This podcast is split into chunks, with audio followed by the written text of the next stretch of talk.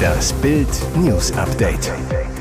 Es ist Freitag, der 23. Februar und das sind die Bild Topmeldungen. Prozess gegen Maddie verdächtigen. Verteidiger hält zwei Vergewaltigungen für verjährt. Bundestrainer enthüllt Familiengeheimnis. Nagelsmanns Vater war Geheimagent. Zwei Tote. Horrorunfall mit Baumstammlaster. Tag 2 im Verfahren gegen Christian Brückner, der verdächtigt wird, 2007 die kleine Maddie McCann entführt und ermordet zu haben. Brückner steht wegen dreier Vergewaltigungen und zwei Fällen sexuellen Missbrauchs von Kindern vor dem Landgericht Braunschweig. Zwei dieser angeklagte Punkte, das fordert Verteidiger Friedrich Fülscher in seinem Eröffnungsstatement, müssten eingestellt werden weil sie verjährt sein sollen.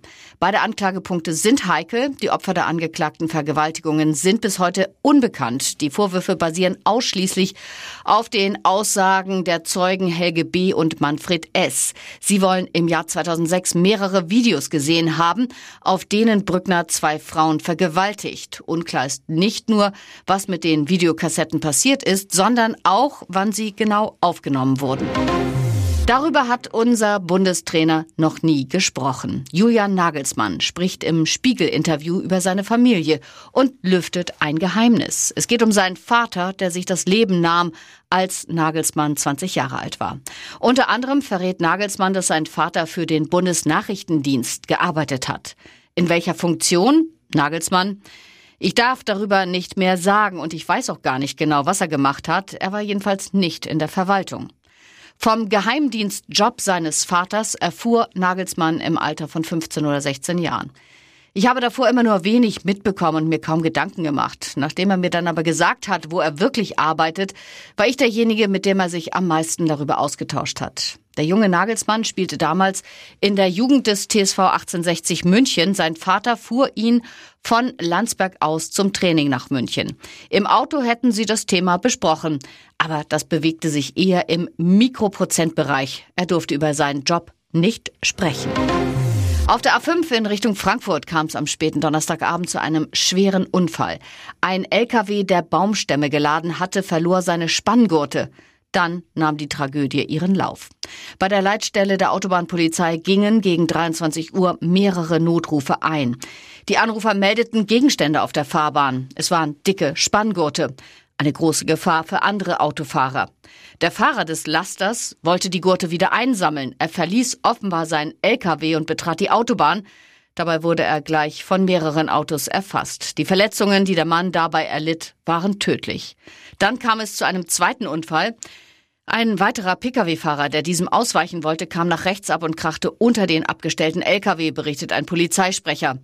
Der Fahrer des Pkw wurde ebenfalls tödlich verletzt. Die Autobahn Richtung Norden blieb bis 6 Uhr morgens voll gesperrt. Zur Unfallrekonstruktion wurde ein Sachverständiger dazugerufen.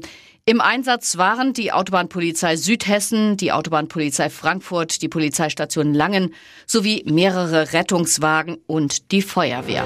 Hier war Sturmtief Wenke zu stark. An einem Windrad bei Dornstadt in Baden-Württemberg ist ein Flügel abgebrochen. Ursache soll eine heftige Sturmböe gewesen sein. Das rund 15 Tonnen schwere und 40 Meter lange Teil sei Donnerstagnachmittag auf einem Acker nahe der Autobahn 8 und einer Bahnstrecke aufgeprallt, teilte die Polizei mit. Es bestand demnach die Gefahr, dass wegen des starken Windes Teile auf die rund 250 Meter entfernten Schienen und die dahinterliegende Fahrbahn geweht werden könnten. Auf der Autobahn war deshalb vorübergehend nur eine Geschwindigkeit von 40 Kilometern pro Stunde erlaubt und auch der Zugverkehr wurde eingeschränkt. Das etwa 100 Meter hohe Windrad im Windpark Bermaringen-Temmenhausen erzeugte zunächst keinen Strom mehr, wie es hieß. Die Höhe des Schadens ist bislang noch unklar. Und jetzt weitere wichtige Meldungen des Tages vom Bild Newsdesk. Bezahlkartenschock bei Markus Lanz. Jeder zweite Flüchtlingseuro geht ins Ausland. Kniffe, Tricks und fauler Zauber. Hannovers Oberbürgermeister Bedlit Onay von den Grünen hat gestern Abend bei Markus Lanz ein besonders deprimierendes Beispiel ideologisch motivierter Realitätsverweigerung geboten. Auslöser war eine nüchterne Feststellung der Online-Journalistin Helene Bubrowski. Das, was ein Asylbewerber in Deutschland als Sozialleistung kriegt, ist für unsere Verhältnisse nicht besonders viel, sagte sie. Aber wenn man es mit den Herkunftsländern vergleicht, ist es natürlich viel Geld. Unerwünschte Folge. Eine afghanische Ärztin habe ihr erzählt, jeder, der bestreitet, dass ein Teil, manchmal sogar die Hälfte des Geldes in die Heimatländer geschickt wird, der hat keine Ahnung von dem System. Die Unterstützung werde aber gezahlt, damit die Leute hier leben können, mahnte die Journalistin, und nicht, dass sie ihren Familien zu Hause das Leben bezahlen. Das sicherzustellen ist der Sinn der Bezahlkarte. Das sieht Onay völlig anders. Fast eine Stunde lang versuchte der Grüne zu begründen, dass Flüchtlinge auch nach Einführung von Bezahlkarten unbedingt weiter, ohne jede Einschränkung, Bargeld auch für Überweisungen in die Heimat bekommen müssten. Er sieht die Karte als Schritt zur Digitalisierung und bestreitet, dass das Geld ein Pull-Faktor ist. Christian Hergott, Landrat in Thüringen, zeigte, wie es geht. Er lässt Barauszahlung von der Bezahlkarte nur bis 50 Euro zu, damit das Geld der Steuerzahler, das den Flüchtlingen für den täglichen Bedarf zur Verfügung gestellt wird, hier in Deutschland verwendet wird. Auch das ist gelebte Integration. Russischer Überläufer machte schweren Fehler. Putin ließ ihn in Spanien töten. Spanische Geheimdienste sind sich sicher, dass Wladimir Putin russische Killer in die Mittelmeerstadt Alicante geschickt hat. Dort sollen sie sechsmal auf den Überläufer Maxim Kuzminov geschossen und ihn dann überfahren haben. Kuzminov war im August mit einem Mi-8 Hubschrauber von Russland aus in die Ukraine geflogen, bat um Schutz und bekam die ukrainische Staatsbürgerschaft. Die Ukraine stattete den Überläufer daraufhin offenbar mit einer neuen Identität aus. Doch Russland konnte ihn dennoch finden, in einer Wohnanlage nur 30 Minuten von Alicante entfernt. Sein Versteck hat der Überläufer offenbar nicht gut genug gewählt. In der Wohnanlage sollen viele Russen und Ukrainer leben. Riskant, weil die russischen Geheimdienste oft Landsleute als Informationsquellen nutzen. Womöglich hat sich Kusminov aber auch selbst verraten. Der Geheimdienstler berichtet der Zeitung El País, der 28-Jährige habe seine frühere Freundin in Russland kontaktiert und sie nach Spanien eingeladen. Statt der Freundin kam dann aber Mitte Februar ein Killerkommando ans Mittelmeer. Spanischen Medien zufolge wurde Kusminovs Identität anhand seiner Fingerabdrücke bestätigt. Das Auto des Killerkommandos wurde ausgebrannt in einer nahegelegenen Stadt gefunden. Der spanische Geheimdienst geht davon aus, dass die Auftragsmörder Spanien bereits wieder verlassen haben. Hier ist das Bild News Update. Und das ist heute auch noch hörenswert.